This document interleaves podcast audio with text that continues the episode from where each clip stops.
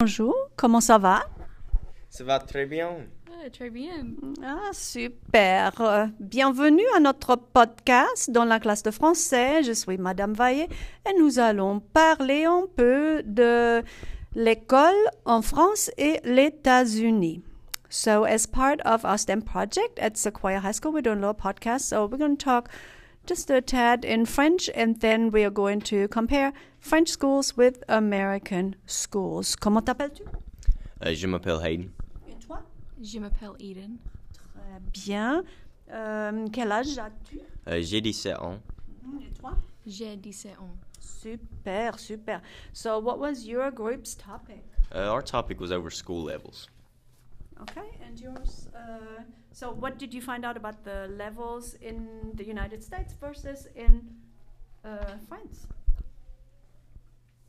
Well, we found out that their preschool starts at ages 3 to 6 and Three to six. Does that not seem a little early to go to school? That does. It's uh, it's unusual to us. I feel like as Americans because we all go to school usually around the ages of five. So, what what do you do at the age of three? Um so they start learning like their first math. No, I mean in uh, in America, what do three-year-olds normally do?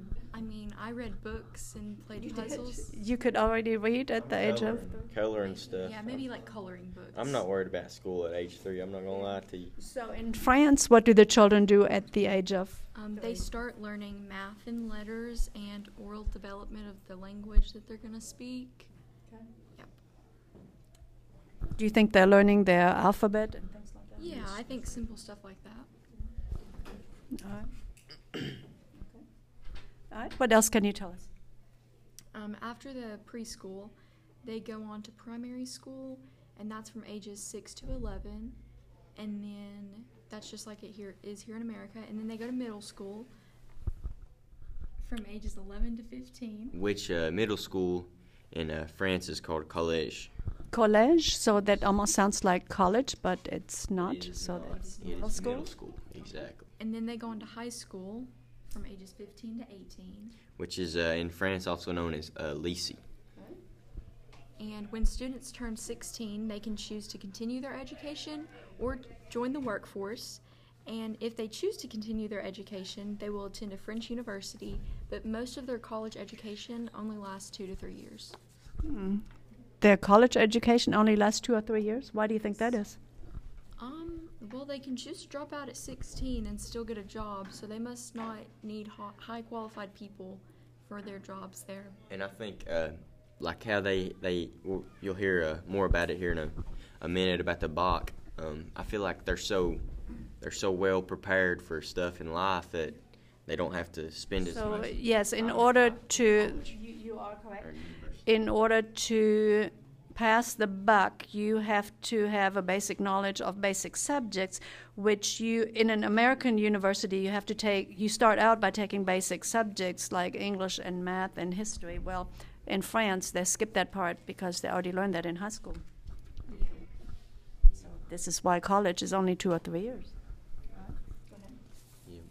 Um, in uh, in France, they have public schools just like public and private schools just like here. Um, parents in France can either choose to send their children to private or public schools. Um, in private schools, all the different schools are often combined into one building.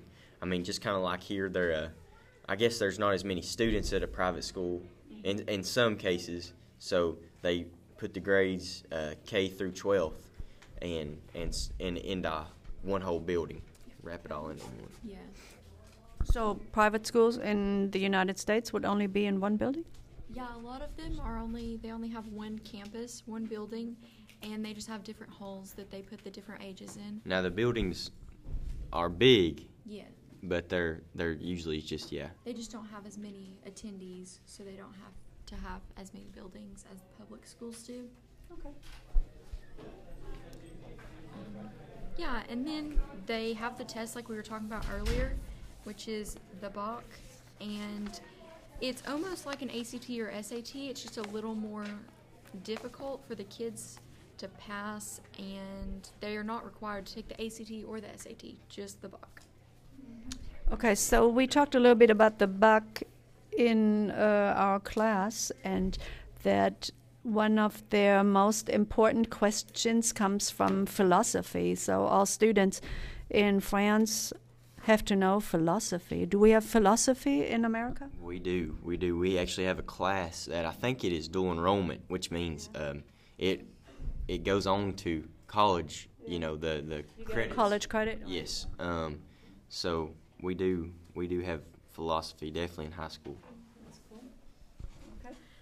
Mm-hmm. What else can you share? Schools in France do not have sports teams. Oh. Yeah, you have to join a club to play them.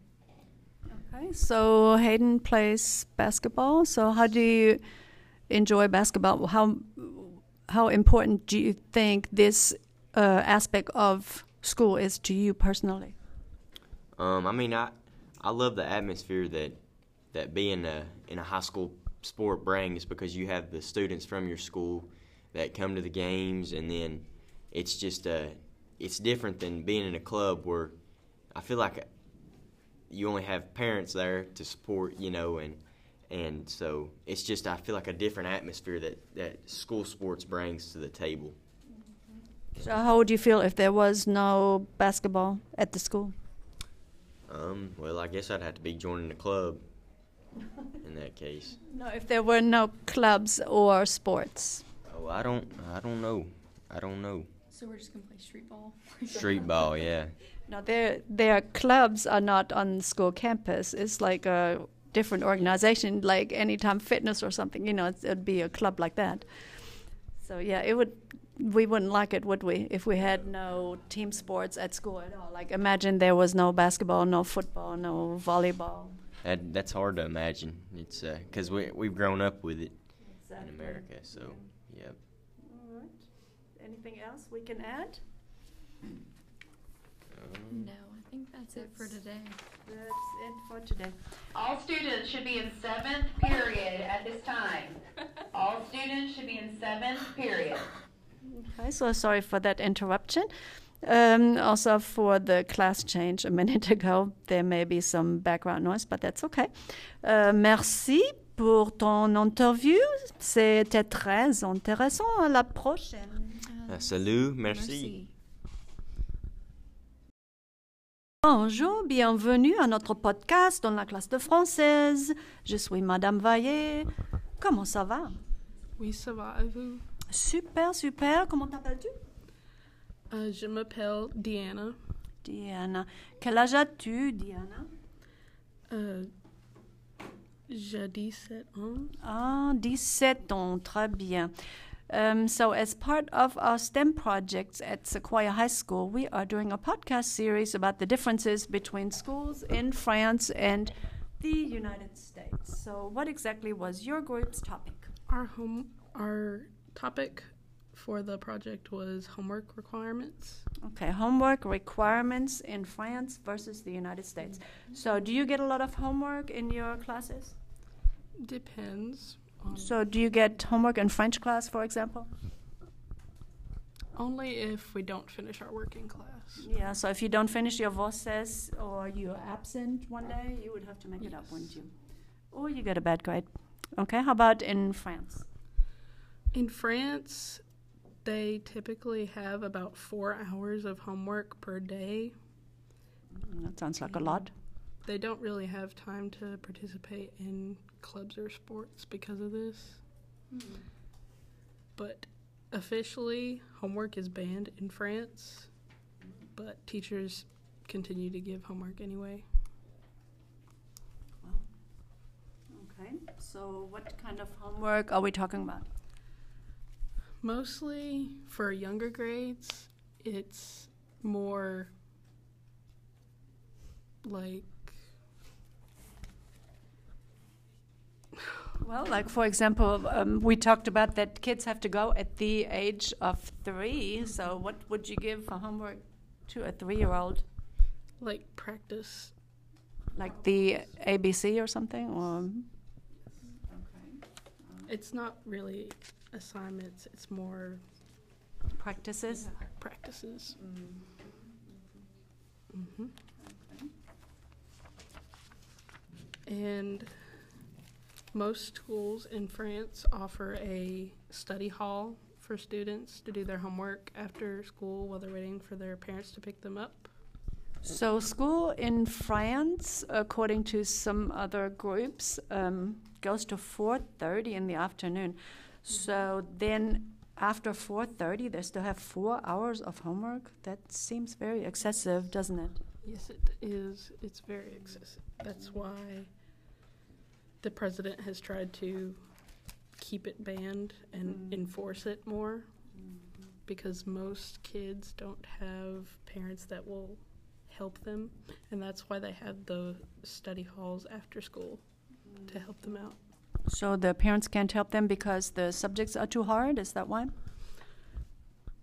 It's more like some parents just don't care enough to help them out. I don't Really? know. Oh, that sounds terrible. well, I feel like some parents can't possibly do the homework with the kids. For example, in math class, do you have math? I did have math last So could your parents have done your math problems? Not the math I was doing, not this Probably year. not, Right. Okay. Yeah, because parents aren't used to the same kind of math that you're learning now. So I feel like that has something to do with that. Um, Or if you're taking a foreign language, maybe the parents don't speak that language. fortunately, my mother took French in high. Oh, fantastic. Oh, this is why you're so good at it. Okay, okay. That explains it. Okay. Um,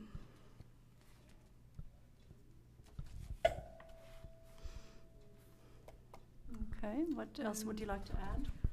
they are required to bring a book and a binder to each class, mm-hmm. and So they still use actual books? yes, they do. They mm-hmm. they do this because they believe it helps the students to memorize information better if they have a mm-hmm. binder where they can keep notes. Okay, so do you have a good notebook? Yes, I do. So you're a very organized person? I try to be. In France, they also do not use ballpoint pens or pencils when they are doing assignments. They use fountain pens or bill pens. Have you ever written with a fountain pen? No, I haven't actually. Mm, they're very smooth. Um, French schools are also not very advanced in technology, so most of their homework is on paper. So do you like the fact that we use Chromebooks for all our classes? I think it does help keep things more organized and like lessen the waste that we produce in school. Well, if we didn't use technology, we could definitely not use our Voces program. And I would have to print out everything for you. So, as a teacher, it certainly helps to have technology because you can just project the lessons on the board. Um, from primary school to about 10th grade, students don't get to pick their classes, and they all have the same classes. Like, everyone in your age group has the same class as you up until about 10th grade. Yeah, they're just put in different groups, like you know, like five A, five B, five C, like that, Mm-hmm. and then the group stays together all day long. hmm After that, they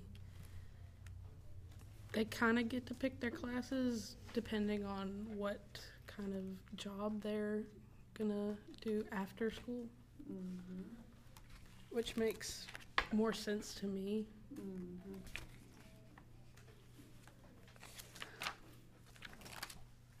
So that would also individualize the homework then. Mm-hmm.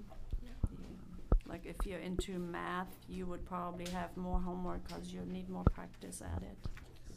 Yeah. All right. Well, that sounds very interesting. Um, all right. Merci beaucoup pour ton interview. C'était super intéressant. À la prochaine. Salut. Merci.